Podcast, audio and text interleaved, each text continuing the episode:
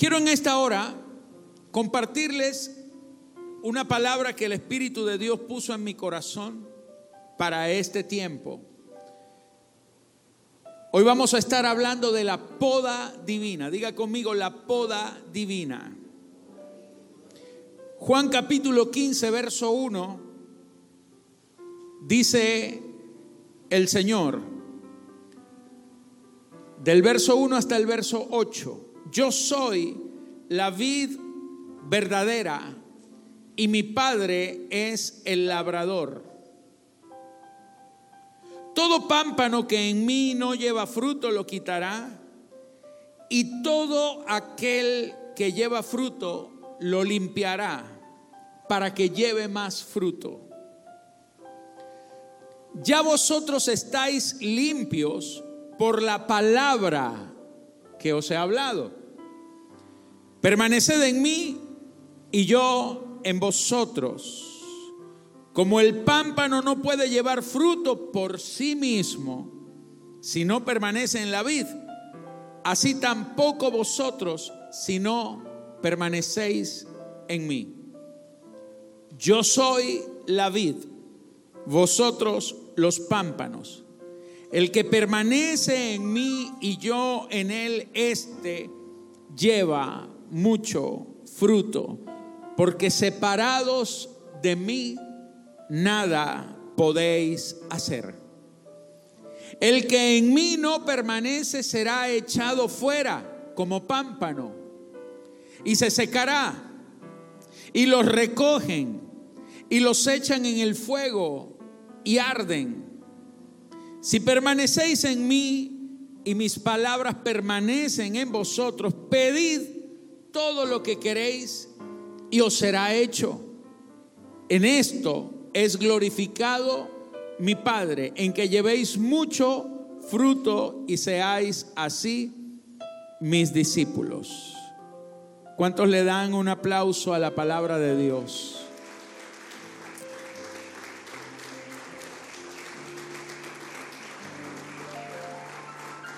Siempre la Biblia habla acerca de la vid. Y la vid tiene muchas comparaciones. Pero en este caso Jesús está hablando de la vid verdadera. Y él le dice a los discípulos, yo soy la vid verdadera y mi padre es el labrador. Mi padre es el que trabaja la tierra, mi padre es el que cultiva la planta, mi padre es el que hace el arado. Está hablando de plantar una viña, de plantar una vid. Entonces dice la escritura, mi padre es el labrador. El labrador es el que se encarga de cuidar la planta, no solo de sembrarla y de regarla, sino de hacerla crecer. La plantación de las viñas es una labor sumamente interesante y para nosotros que no estamos acostumbrados a ver la vid, es un tema bastante eh, desconocido para nosotros en este clima tropical en el cual no se da la uva y si se da, se da de una manera muy silvestre y nunca con la intensidad como se da en donde hay cuatro estaciones. En el norte o en el sur.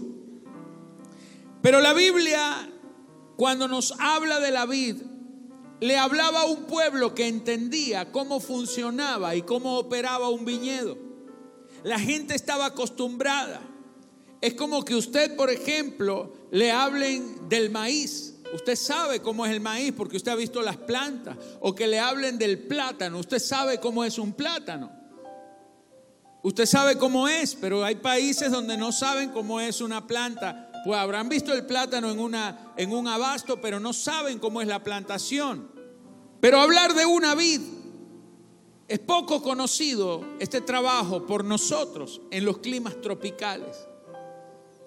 Pero cuando Jesús les habló a ellos acerca de la vid, ellos entendían perfectamente de qué les estaba hablando. Cuando les decía yo soy la vid verdadera, cuando les decía yo ustedes son los pámpanos y cuando les decía todo pámpano que no lleva fruto, ellos entendían. Para nosotros es difícil comprender ese lenguaje. Pero hoy yo quiero comenzar hablando acerca de algunas cosas que nos van a ilustrar mucho lo que Jesús estaba tratando de enseñar a los discípulos y que hoy a nosotros nos va a enseñar también de una manera muy clara y poderosa. Lo primero que él dijo, yo soy la vid verdadera. No es que haya vides falsas o mentirosas y vides auténticas, genuinas y verdaderas. La Biblia cuando habla de la palabra verdadero, utiliza una palabra muy clara, es la palabra alexinos, que es, es la unión es una palabra compuesta de la preposición a, que significa sin, carente de, y la palabra lanzano, que significa ocultamiento o escondido. En otras palabras, la, la, escritura dice, yo soy la vid que no está escondida. No soy una vid silvestre, soy una vid verdadera porque me muestro. Porque todos saben quién soy. Porque no hay nada oculto. Estoy manifestado. Eso es lo que está diciendo el Señor. Mis amados, lo primero que necesitamos entender es que Cristo no es ningún misterio ni nada oculto. Cristo ha venido a manifestarse, a manifestar la gloria, la plenitud de Dios. Cristo no está escondido. El que quiera buscarlo lo encuentra. El que quiera creer en Él va a ser lleno. El que quiera abrazarse a Él va a ser bendecido. Él es la vid verdadera. Él no está escondido de nadie. Él no es para un grupo selecto. Él no es para tres o cuatro o para un pastor o para un apóstol o para esta o aquella iglesia. Cristo es para ser manifestado. Él vino a manifestarse para que todo aquel que en Él crea no se pierda, sino que tenga vida eterna. Él no está oculto ni está escondido. La Biblia dice en el Evangelio de Mateo capítulo 13 versículo 44 él mismo dice, además, diga conmigo además, o sea, hay muchas cosas que tenemos que saber, pero dice además, el reino de los cielos es semejante a un tesoro que estaba escondido. Diga conmigo, el reino se parece a un tesoro escondido en un campo, pero que un hombre lo encuentra, el cual un hombre halla y lo esconde de nuevo y gozoso por ello va y vende todo lo que tiene y compra aquel campo. Está hablando de alguien que encontró un tesoro y vendió todo lo que tenía para comprar el campo en donde estaba escondido el tesoro. Porque en los tiempos antiguos no había bancos, en los tiempos antiguos no había casas de cambio ni nada ni Bitcoin, nada de eso. Entonces el dinero tenían que enterrarlo, lo colocaban en vasijas y los enterraban. Había gente que moría y sus tesoros quedaban enterrados en un campo. Había gente que moría y sus herederos no sabían dónde había guardado sus tesoros porque era un, un secreto, era algo que solo lo sabía él.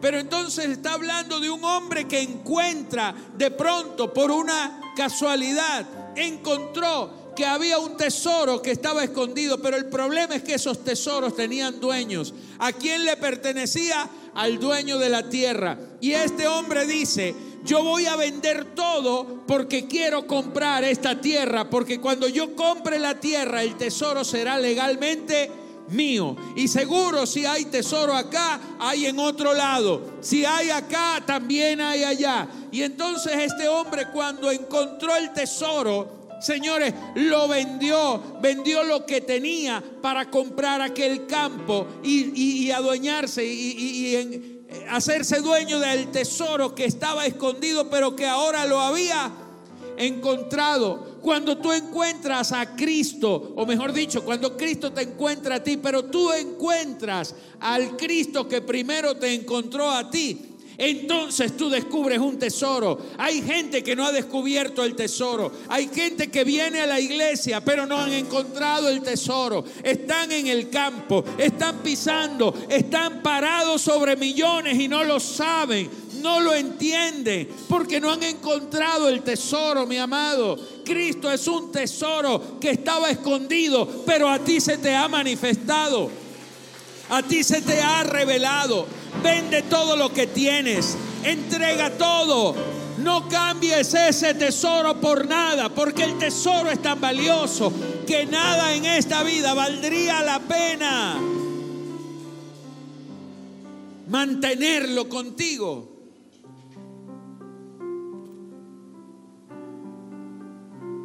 Si no lo sacrificas para encontrar tu tesoro. La Biblia dice en Colosenses 2, 9 y 10 que en Él, en Cristo, habita corporalmente toda la plenitud de la deidad. Lo que está diciendo es que en Cristo está conjugado, encerrado. En Cristo habita corporalmente, habita la plenitud de Dios. Pero dice, cuando tú encuentras el tesoro, el verso 10 dice, y vosotros estáis completos en él. Mi amado, cuando tú encuentras el tesoro, no te va a faltar nada en esta vida. Si usted siente que en esta vida le falta algo es porque no has encontrado el tesoro que es Cristo. Porque en Él habita toda la plenitud de la deidad. Y tú estás completo cuando tú estás en Él. Cuando tú estás en Él. Aleluya.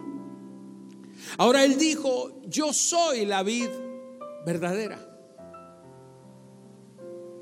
Y quiero empezar diciéndole que la vid está formada por dos partes que son muy importantes. Quizás para usted la vid es la planta en sí, pero lo que ellos llaman la vid es la planta con las raíces, es decir, las raíces son tan importantes como la planta en sí. Entonces la vid está formada por la raíz y la canopia. La canopia es el arbusto que se forma desde la raíz. Lo que usted ve, lo que está por encima de la tierra. Eso es la canopia, pero la vid es la canopia con la raíz que está ahí abajo.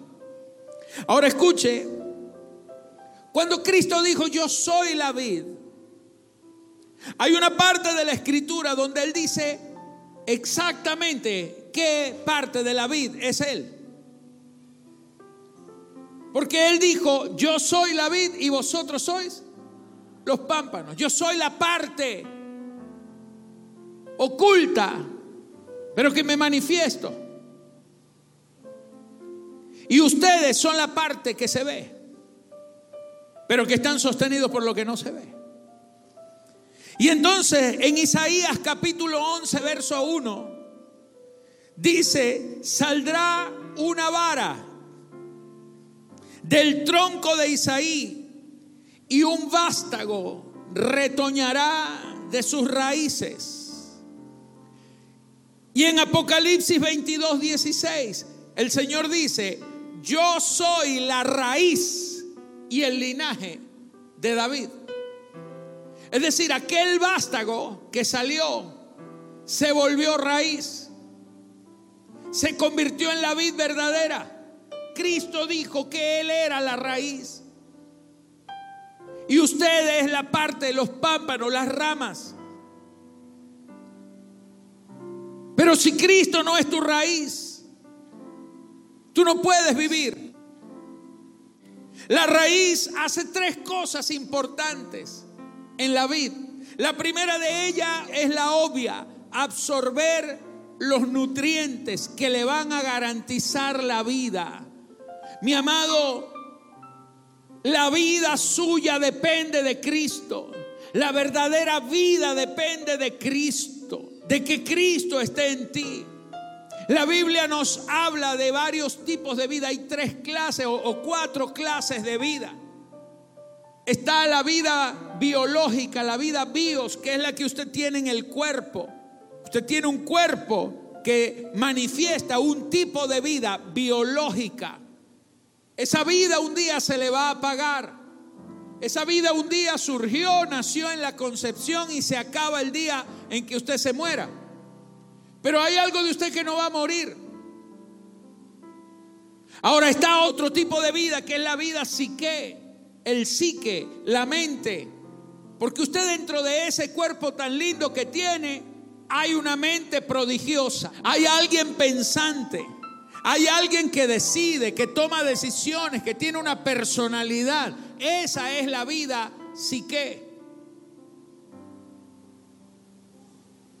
Entonces, sin embargo, esa vida, bios y la vida psique, la tiene todo el mundo, buenos y malos. Y ahí es donde está la diferencia. Hay unos que tienen una forma de vida buena y una forma de vida mala. Porque la vida anastrofe es cómo conduces tú tu vida. Cómo conduces tu cuerpo y cómo conduces tu alma hacia el bien o hacia el mal. Entonces, anastrofé es la vida desordenada, la vida sin Cristo. Pero la verdadera vida no es ninguna de las que hemos hablado. La verdadera vida es la vida Zoe. Es la vida de Dios en nosotros. Cuando el Señor dice, yo he venido para que tengan vida y que la tengan en abundancia, Él no vino a decir, yo vine a traerles vida biológica, no vine a traerles vida eh, mental, vine a traerles la vida eterna, la verdadera vida, la vida de Dios, la que te hace sostener, la vida de la inmortalidad de Dios, la que no importa si tú puedes estar en tu cuerpo pasando lo que sea, por dentro estás lleno de la vida del Señor. Esa es la vida que te da Cristo. Eso te lo da la raíz. Cuando tú estás pegado a la raíz, tú estás vivo. Tienes vida y la tienes en abundancia.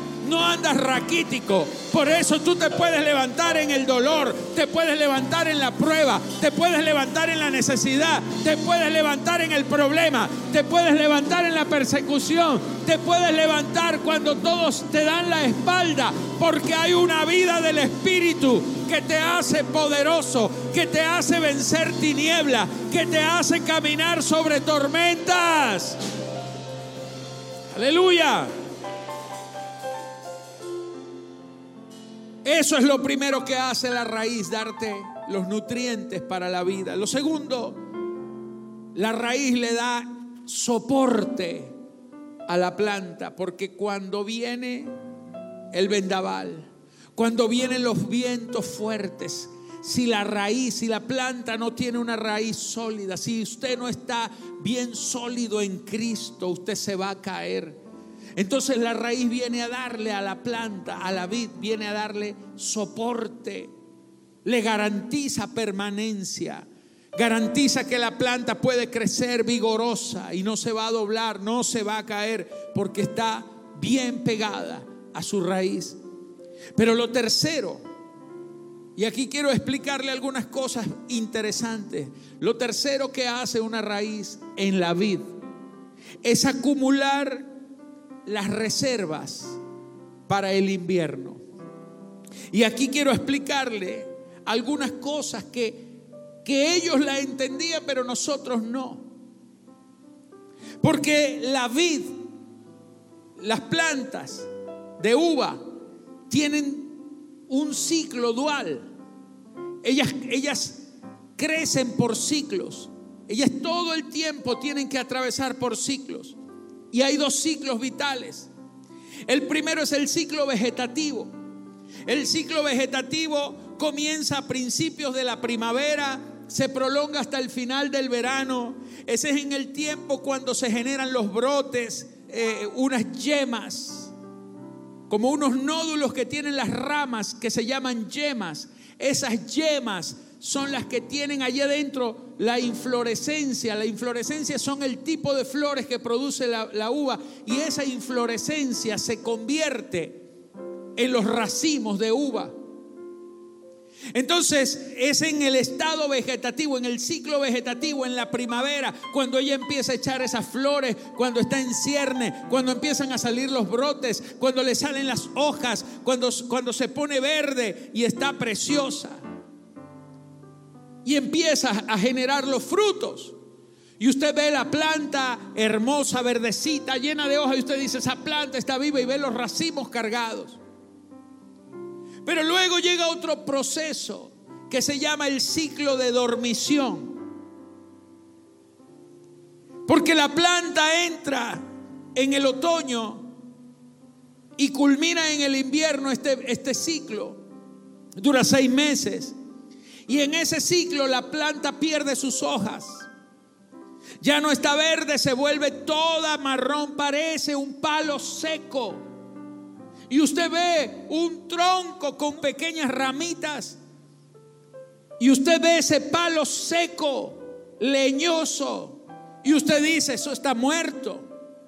Y usted no puede entender que esa planta no está muerta, está en el ciclo de dormición. En ese tiempo la planta pierde sus hojas y hay un proceso. Empieza a acumular las reservas para el invierno y recupera las fuerzas para la fase siguiente. Por eso las hojas empiezan a marchitar. Por eso se empieza a secar. Porque todo lo que estaba en las hojas, todo lo que estaba en las ramitas verdes, todo lo que estaba, la savia, los elementos, los nutrientes que estaban en esas hojas, ella dice, vamos a descansar y quita todo ese nutriente y lo acumula en las raíces. Las hojas se caen y la planta se marchita, pero está viva. Está en un proceso de dormición. Entonces eso ocurre durante los inviernos. Hay tiempos de inviernos hay tiempos donde usted va a vivir en que las cosas parece que se empiezan a marchitar y empiezan a caerse tus hojas y aquellas cosas que antes se veían frondosas, de pronto tú dices, no entiendo lo que está pasando. Y tengo la empresa, y tengo el ministerio, y tengo la familia verdecita, y de pronto empiezan a pasar situaciones, y empiezan a caerse las hojas, y empiezan a, los frutos como que empiezan a secarse algunos frutos, y entonces usted dice, no comprendo lo que está sucediendo acá. Y es en ese momento cuando la planta internamente comienza a quitarle la energía que está en las hojas, que se está desperdiciando, la empieza a acumular. Empieza a quitar la fuerza que estaba en las hojas, la quita para llevarla a la raíz. Porque las hojas no le van a dar sustento a la planta, le va a dar el sustento la raíz. Las hojas no las va a necesitar durante el invierno pero sí va a necesitar la raíz. En esa etapa, toda la fuerza que estaba en las hojas y en los frutos y en todo lo que estaba verdecito, lo acumula. Porque en el invierno, señores, en el invierno la planta no está diseñada para morir, está diseñada para recobrar fuerzas mientras todo parece que está perdido. Hay momentos en tu vida en los que tú vas a pasar por los inviernos donde se te va a caer la hoja, donde la gente te va a mirar y van a creer que estás muerto. La gente te va a mirar y no va a ver el fruto por ningún lado. Y la gente te va a desechar porque pensarán que eres un palo seco. Pero hay algo que la gente no sabe y es que tú estás descansando porque tienes tu fuerza, no en las hojas que se ven, no en lo que la gente disfruta ver de ti. Está tus fuerzas en tus raíces que están puestas en Cristo Jesús. Aleluya.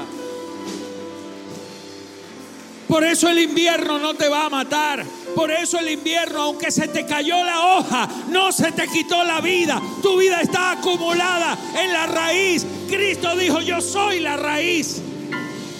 Tu vida está en Cristo, aunque no vea la hoja verde, aunque nadie piense que estás vivo, tu vida va por dentro. Tu vida va por dentro. Porque Él es tu raíz. Hay gente pasando por inviernos duros y están llorando y lamentándose porque piensa que todo lo perdieron. ¿Quién te dijo que tú eres una vid diseñada para morir en el invierno? La vid es diseñada para que en el invierno duro ella está recobrando, escuche, recobrando fuerzas para que cuando termine el invierno toda la fuerza que recobró de sus raíces va a explotar en frutos. Qué poderoso esto. Por eso él dijo, yo soy la raíz, soy la vid verdadera, pero ustedes son los pámpanos. Ponga cara de pámpano y mira al que está al lado, dígale, soy un pámpano. Ahora, ¿qué son los pámpanos? Juan 15, 5 dice, yo soy la vid, vosotros los pámpanos. Pero dice algo, dice, el que permanece en mí, yo en él, este lleva mucho fruto porque separados de mí, nada podéis hacer. Ahora yo debo explicarle algo más de los pámpanos, porque a las ramas, a las ramas que nacen del tronco. La vid es un tronco grueso, principal. Y muchas veces se, divide en dos. Pero de ese tronco empiezan a salir unas ramas. Esas ramas, que son los vástagos, esas ramas, cuando están maduras, el tronco no produce el fruto, lo producen los vástagos, las ramas. Pero la rama tiene que estar madura para que produzca el fruto. Y cuando esa rama está lista, madura para producir el fruto, a esa rama se le llama sarmiento. Pero cuando la misma rama, antes de ser sarmiento, es decir, antes de estar lista para dar fruto, Primero nace como una rama flexible, verde, inmadura, y a eso se le llama pámpano. Cuando la Biblia nos habla de pámpano, se está hablando de una rama inmadura que está naciendo, pero que necesita madurar y permanecer pegada para que pueda producir fruto. Por eso Él dice, yo soy la vid, vosotros sois los pámpanos, el que permanece en mí. O sea, te vas a volver un sarmiento. El que permanece en mí y yo en él puede llevar fruto, porque separados de mí, nada podéis hacer. Hay que estar pegados. Ahora quiero que sepa lo siguiente. En el pámpano, en esa ramita verde, que usted la ve como una simple ramita más, en ese pámpano es en donde están potencialmente todas las estructuras necesarias para el crecimiento y para la producción y para la multiplicación de esa planta. En esa simple ramita verde llamada pámpano hay todo un potencial de vida.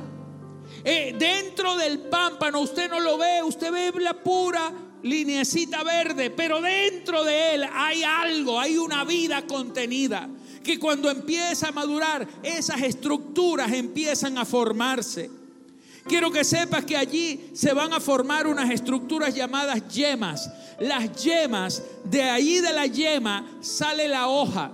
De la yema salen unas ramificaciones llamadas zarcillos, que son las que se enrollan, que permiten que la planta se mantenga sostenida, se pegan a algo y no se van a separar. Los zarcillos son importantes. De la yema se produce la inflorescencia que más tarde se convierte en los jugosos racimos de uva madura que van a producir el vino que se desea de la vid. Ahora escuche esto. Todo eso está oculto, está escondido en el pámpano. Por eso el pámpano tiene que estar pegado a su tronco y el tronco a la raíz para que pueda producir fruto.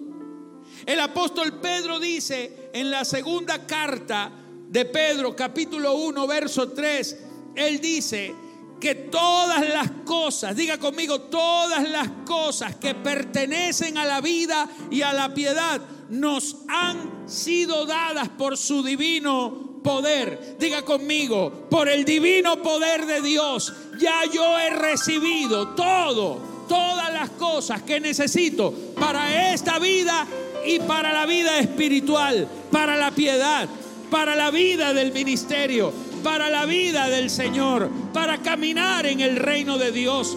Todo lo que usted va a necesitar en esta vida ya le fue dado. No es que le será dado, ya está dentro de ti. Dentro de ti está el poder para permanecer. Dentro de ti está el poder para multiplicar. Dentro de ti está el poder para fructificar. Dentro de ti está el poder para seguir adelante, para levantarte, para formarte como generaciones gloriosas. Dentro de ti está el poder para multiplicar. Dentro de ti está el poder para enriquecerte. Dentro de ti está el poder para cumplir el propósito. Porque tú eres un pámpano. En el pámpano está toda la estructura. Por eso Jesús dijo, separados de mí nada podéis hacer, porque el pámpano por sí solo no puede hacer nada. Si lo cortan, se seca, se muere. Levanta tus manos porque yo yo estoy viendo muchos pámpanos que se están separando que se están desgajando de las raíces, que se están separando de su tronco. Y separado del Señor nada puedes hacer. Este no es tiempo para distraerse. No es tiempo para que nada en este mundo te separe de la raíz. No es tiempo para que nada te distraiga y te corte el suministro que te va a garantizar tu permanencia para hacer aquello a lo que fuiste llamado. Hay relaciones que desgajan, que arrancan los pámpanos. Hay trabajos, ocupaciones, afanes, distracciones que te arrancan, que arrancan el pámpano.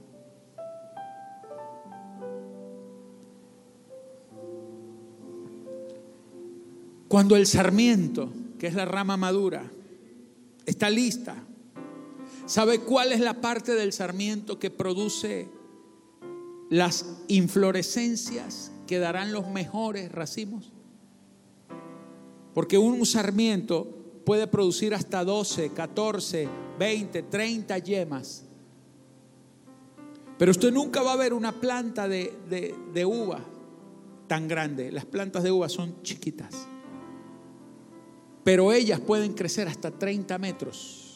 Si usted las deja solas, silvestre, una rama de esas puede llegar hasta 30 metros. Pero 30 metros llenos de fruto malo que no sirve. Porque toda la fuerza está repartida. Entonces, eh, el sarmiento, cuando produce los mejores racimos son los que están más pegados al tronco. Qué tremendo esto. Entonces cuando esos, esos pámpanos empiezan a crecer demasiado, se distraen. Todo el potencial que tienen para producir un buen fruto lo disipan en muchas cosas. Entonces allí es necesario ser podados. Y ahí es donde viene la sabiduría. Porque mi Padre es el labrador. Porque el Señor dice, yo no quiero que tú seas disgregado en demasiadas cosas. Quiero que produzcas el fruto que yo espero. ¿Qué importa si tú produces muchos frutos en muchas áreas y en ninguna de ellas? Das lo mejor. Entonces es necesario la poda. Juan 15, 2 dice, todo pámpano que en mí no lleva fruto, lo quitará. Si el pámpano se convierte en sarmiento y no produce, porque hay yemas que nunca brotan. Hay yemas que nunca brotan. Está la yema, está todo, está ahí el potencial, pero nunca brota. Y sabe, cuando ese pámpano no lleva fruto, hay que cortarlo. Porque está quitando los nutrientes a otros pámpanos que sí son productivos. Y hay que cortarlo. Todo pámpano que en mí no lleva fruto lo quitará. Y todo aquel que lleva fruto lo limpiará. Hay pámpanos que son cortados para que nunca más vuelvan a crecer. Pero hay otros pámpanos que están creciendo y que son muy buenos y también hay que cortarlos. Pero no los cortan, los podan. Porque la poda es para que se haga más fuerte. Ahora, permítame explicarle esto. La producción de frutos de una vid el verdor, la cantidad de uvas que produce, la cantidad de hojas, de ramas, de, sarmientos que tenga, no guarda relación con la calidad de esa planta. Cuando la vid produce muchos racimos, las uvas tienen un tamaño reducido, pequeño, y la longitud de los sarmientos, mientras más largo, produce menos frutos. Pero mientras más pequeños son los sarmientos, más fruto producen. Esto parece algo ilógico, porque nosotros pensamos que mientras más ramas tenga, mejor. Pero en la vida es lo contrario. Ahora escucha esto. Hay que podarla, porque la poda alarga la vida de la planta la poda alarga la vida de la planta. Si la planta de vid no se poda, se muere.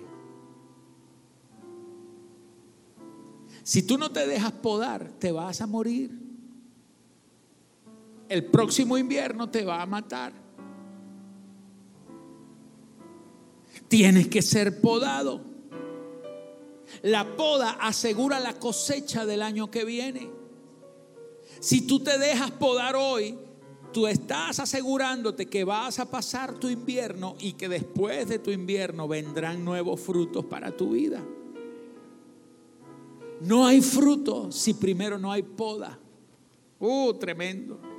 Ahora quiero que sepa que la planta de vid, cuando el Señor dijo que la rama que no produce fruto la poda, pero la otra hay que limpiarla, hay que podarla. Una la, extermina, la quita, la, la corta y la tira pero la otra la poda porque la está limpiando. Y entonces la planta de la vid tiene dos tipos de poda. Hay una poda que se llama la poda de formación. Diga conmigo, poda de formación.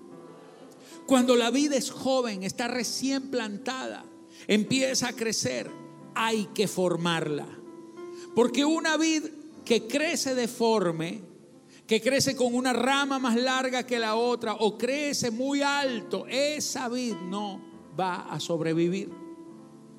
La vida hay que formarla. Entonces los viñedos colocan unos alambres y ellos van colocando unos cercos de alambre templado, unos alambres que van separándose cada cierto, un alambre abajo, otro más arriba, otro más arriba y otro más arriba, hasta que llegan a cierta altura. Cuatro, cinco alambres. Y esos alambres están tensados a lo largo de unos estantillos. Y entonces allí, en esos alambres, recuestan la, la planta y la empiezan a atar.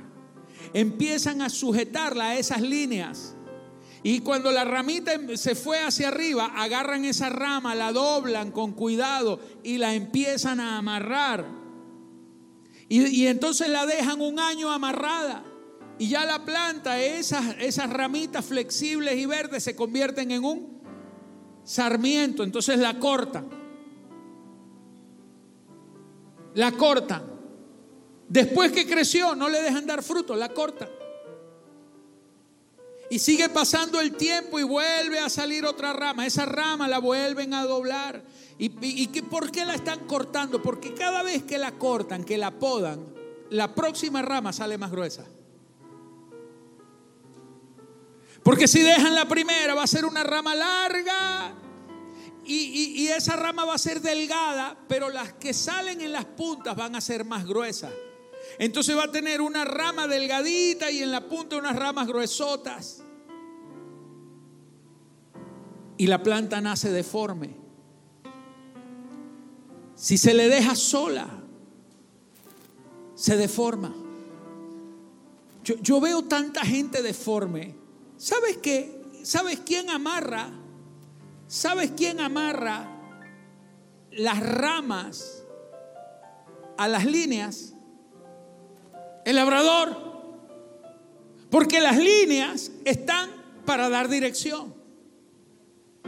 Porque hay unas ramas que tienen que crecer horizontales.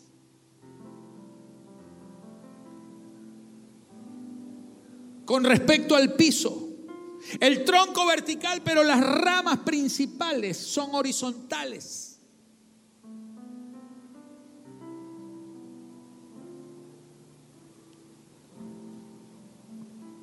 Pero de esas van a nacer los vástagos, los pámpanos. Y les van a ir dando forma porque esos tienen que crecer verticales. Y de ahí es donde van a, ramificar. Y cada vez que van haciendo algo nuevo, lo van podando y los que va fortaleciendo se lo van amarrando a líneas. Hay gente que tiene que estar durante, esto, esto, esto sucede durante varios años. Los primeros cuatro años son podas de formación. En los primeros cuatro años ninguna vid da fruto. En los primeros cuatro años lo que produce es ramas más gruesas y se las cortan, y se las cortan, y se las cortan, y se las cortan. Y entonces hay gente amargada que dice, a, mí no me dejan predicar, a mí no me dejan hacer esto, ahí ponen la, puro los que están en la rosca. Pero los que están en la rosca, usted no sabe cuántas veces fueron podados.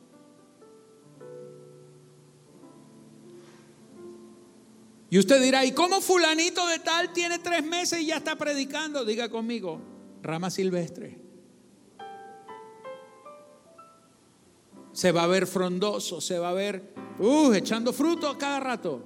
Porque si usted la deja sola va a producir fruto de una vez pero fruto malo, que no permanece, que no sirve. Uva agria, sin dulzor. ¿Quieres producir uva dulce? Déjate cortar, déjate amarrar, déjate formar. Diga conmigo, la poda de forma Cuatro años. ¿Sabe cuánto crece un pámpano? Cinco centímetros por día. Eso es bastante. los seis meses a ver de qué tamaño va a llegar. Por eso, cuando sientas que Dios te está cortando, no es que te está castrando, te está formando.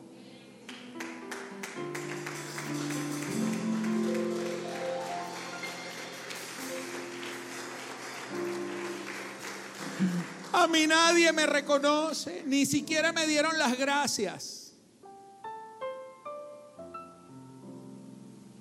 Me dijeron que hiciera esto, lo hice y ni las gracias me dio el apóstol.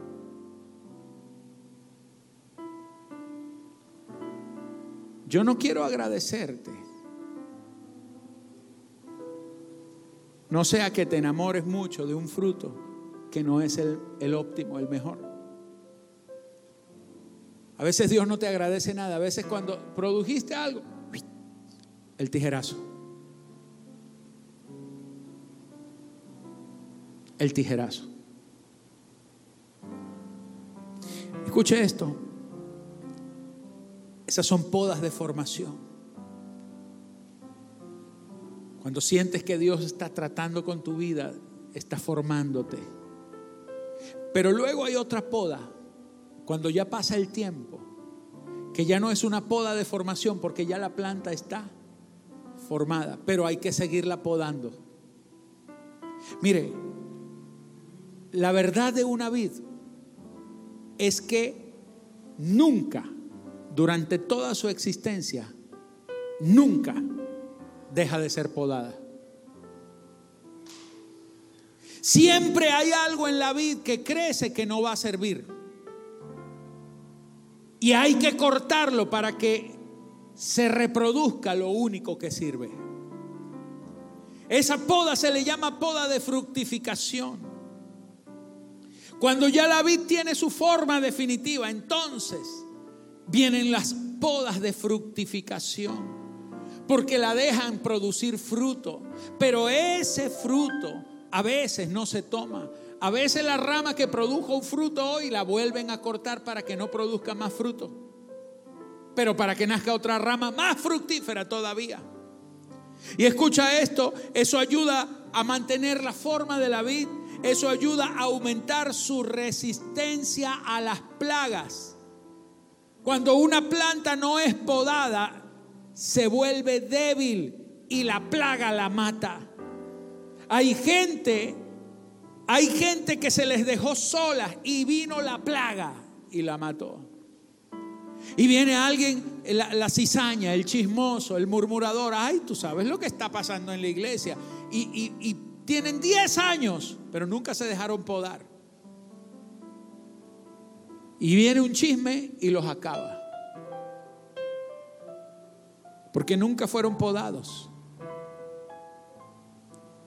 Hay podas de formación, pero hay podas de fructificación. Vuelva a ser resistente a la plaga. La poda de fructificación garantiza la calidad del fruto, porque hay, y esto me llamó la atención, hay, un, hay una forma de cortar las plantas para que se formen y se llama las podas en forma de copa. La planta tiene que crecer como si fuera una copa. Porque ella produce alrededor, pero en el centro está vacío. ¿Y cuál es el proceso? ¿Cuál es la razón? Mi amado, porque cuando están cortadas correctamente, podadas correctamente en el centro, ellas reciben luz del sol y reciben aire. Porque estos son los dos elementos, además del suelo, son los dos elementos para que la planta produzca los frutos deseados. Luz del sol y aire. Si la planta tiene mucha hoja, no recibe el aire. Y entonces aquí es donde dice Malaquías 4:2, a los que teméis mi nombre, a los que tienen temor de mí, les nacerá el sol de justicia cuando usted tiene temor de Dios, usted se deja podar, usted se deja limpiar por el Señor y ahí te nacerá el sol de justicia y en sus alas traerá salvación, dice la escritura. En Juan 3:8 dice, el viento sopla de donde quiere y oye su sonido, mas no sabes de dónde viene ni a dónde va y así es todo aquel que es nacido del Espíritu. El Espíritu de Dios, el viento de Dios hace nacer fruto en tu vida. Aleluya. Dale un aplauso al Rey.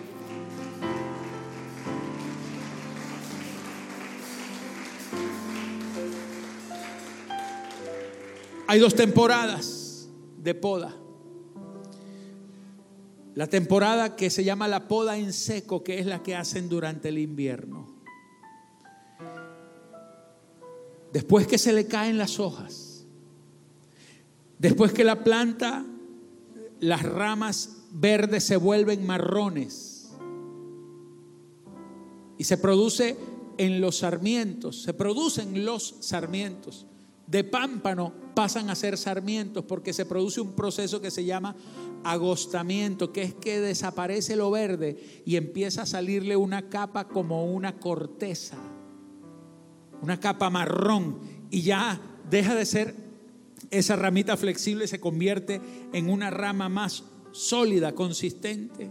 Entonces se le caen las hojas y cuando, cuando la planta dice ya, me volví más dura, se me cayeron las hojas, ¿qué más me puede pasar? Viene ese día la poda. Dios no poda sino en invierno. ¿A ti, no te ha pasado que tú dices, Dios mío, esta prueba ya no la aguanto? ¿Qué más me puede pasar? Nada, la poda.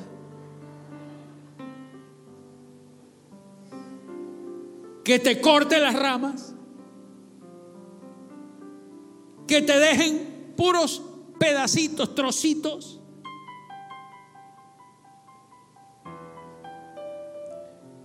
Cuando la, la, planta está en estado dormante, adormecida, en la dormición, ahí es donde la corta. Porque cuando Dios te poda, es cuando tú estás adormecido pero en Él porque estás dependiendo solo de la raíz. Ya no dependes de tu lindo follaje, ahora dependes de lo que nadie ve, de la raíz que te sostiene. La gente puede ver tus procesos, pero nadie los puede entender. La gente no puede entender cómo tú te levantas en medio de los procesos, porque cuando tú estás muy sensible, si no estás descansando, dormido en él. ¿Cómo, ¿Cómo, sacó Dios a la mujer de Adán?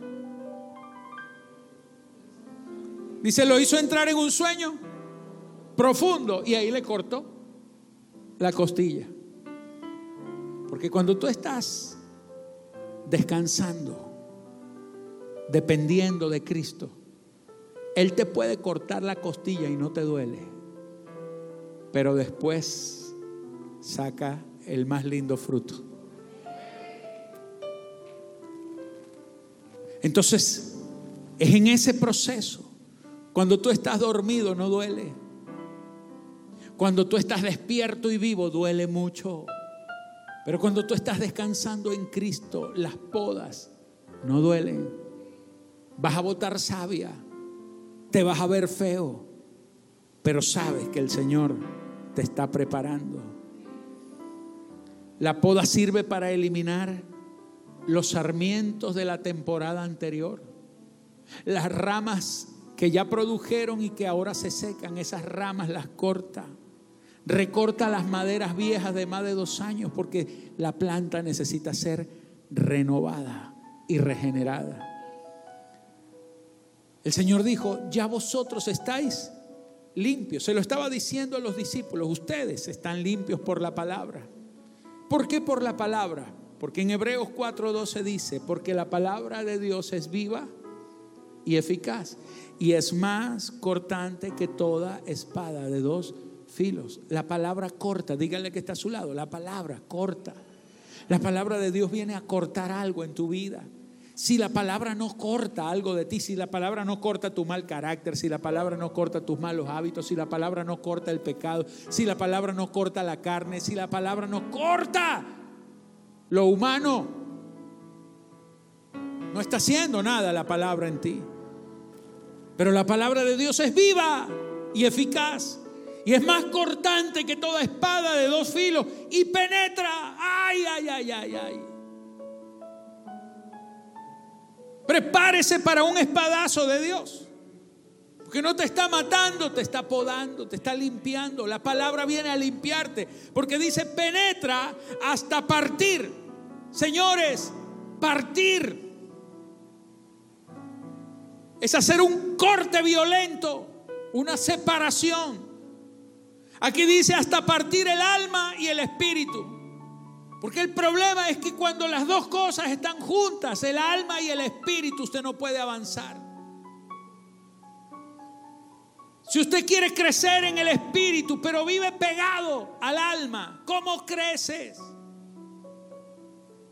Por eso la palabra viene a cortar, a separar, a dividir, a echar a un lado lo que es carne y a echar a otro lado a dejar lo que es del Espíritu. Penetra hasta partir el alma y el espíritu. Las coyunturas. ¿Qué es una coyuntura? Algo que te mantiene unido a otra parte. Hay coyunturas, hay uniones que tienen que ser cortadas. Solo lo hace la palabra. Los tuétanos y discierne los pensamientos y las intenciones. Me gusta esto, porque tu corazón tiene pensamientos,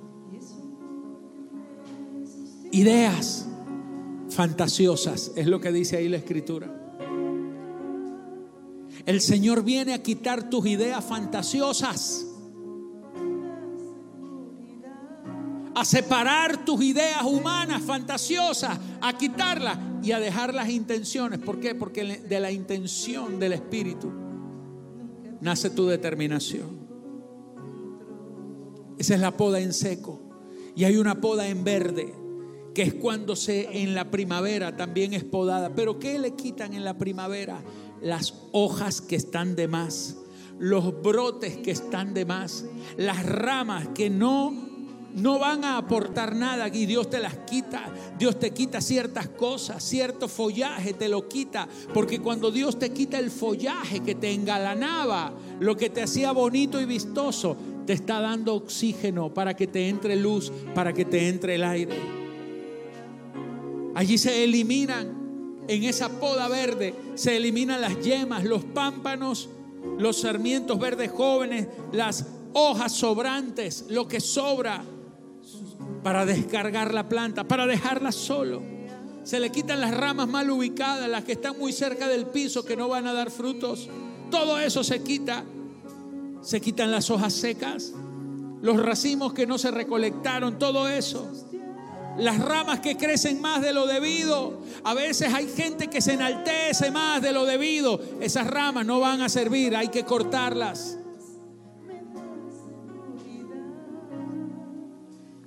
Y entonces usted dice, entonces, ¿qué debo hacer? Levanta tus manos porque tu tarea es permanecer. El que en mí no permanece.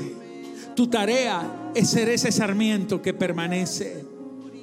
Tu tarea no es ser el que es cortado, tu tarea es ser el que permanece. No es el que es echado afuera, es el que se queda pegado produciendo cada vez más. Porque el que en mí no permanece será echado fuera como pámpano. Hay pámpanos que son desgajados, echados fuera. Esos los recogen, los echan en el fuego y arden. Si permanecéis en mí y mis palabras permanecen en vosotros, tu tarea es permanecer en Cristo y que la palabra permanezca, que te abraces a su palabra, que te abraces a su promesa, que te abraces a su dirección, que te abraces a su voluntad, que te abraces a lo que Él te ha dicho, que deje de ser desobediente, que deje de hacer las cosas a tu manera. Tu tarea es permanecer, dejarte podar para permanecer. La única manera de permanecer es cuando eres podado, no cuando eres cortado, es cuando eres podado. Hay ramas que se cortan, hay ramas que se podan. La que se poda es la que permanece, la que se corta es la que es destruida. Usted no es una rama, no es un pámpano de corte, usted es un pámpano que se va a convertir en un sarmiento productivo de fruto, porque si permaneces en mí y mis palabras permanecen en vosotros, entonces hay una promesa. Pedid todo lo que quieres y te será dado. Señores, es a la rama que se deja podar, es a la rama que se deja tratar, es a la rama que se deja formar, la que puede pedir todo y le será dado. Qué tremendo esto.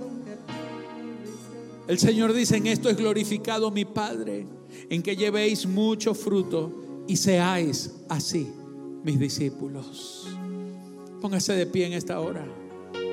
Mis amados, yo soy la vid, dice el Señor. Este es un tiempo en donde Dios ha estado podando algunas ramas. Algunos los ha estado formando. Porque lo que Dios no quiere es que te separes. Que tú seas arrancado. Por eso a veces valen la pena tus lágrimas. A veces vale la pena tus procesos.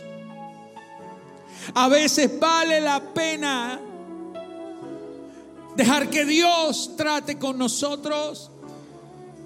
No es que a veces vale la pena, siempre vale la pena. Vale el dolor, vale el proceso. Hay lágrimas que lo que están haciendo es regando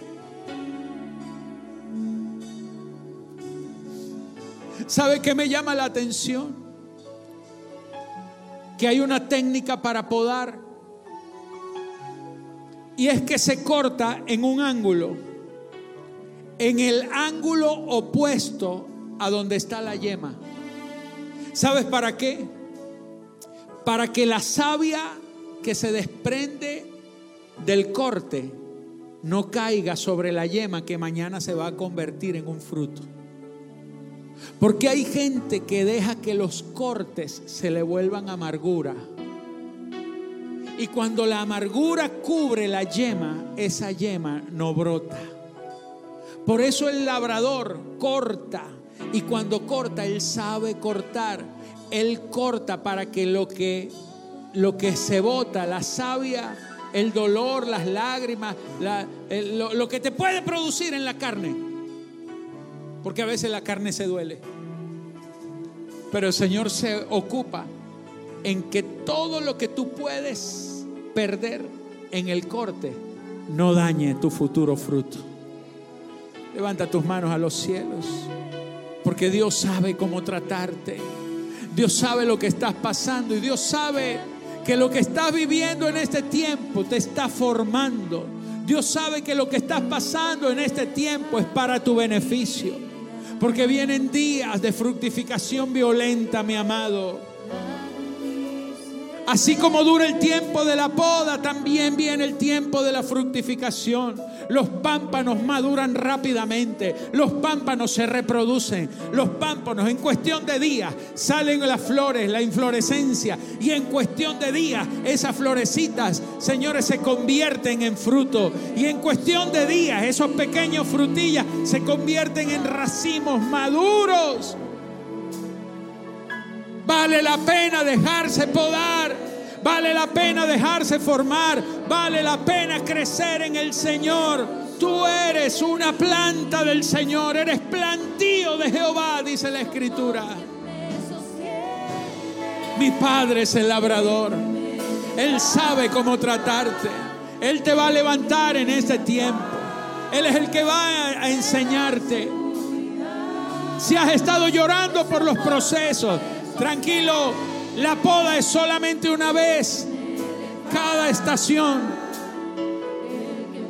Cada estación hay una poda, pero luego viene tu fruto. Luego vamos a ver la cosecha. Luego viene la cosecha. Luego viene la cosecha para iniciar un nuevo ciclo, para iniciar un nuevo tiempo. Mi amado, estás a punto de cosechar. Siento del Señor que todo lo que has estado viviendo ahora vienen tiempos de cosecha. Y si estás todavía en tu proceso de poda, déjate formar, déjate cortar la rama que no sirve porque viene tu mejor fructificación mientras tú estés pegado a la raíz, mientras estés en Cristo, mientras estés bebiendo de la savia, mientras estés allí, no importa si ahora no se te ve la hoja, no importa si no se te ve la rama, el pámpano, no importa si no se ve verde, no importa si ahora la gente piensa que eres un palo seco. Quiero decirte que tú estás reposando en Cristo, que tú estás establecido en Cristo, que nada te tumbará, que nada te hará morir, que los inviernos duros tú vas a sobrevivir en Él, porque estás pegado a la fuente de la vida. Aleluya,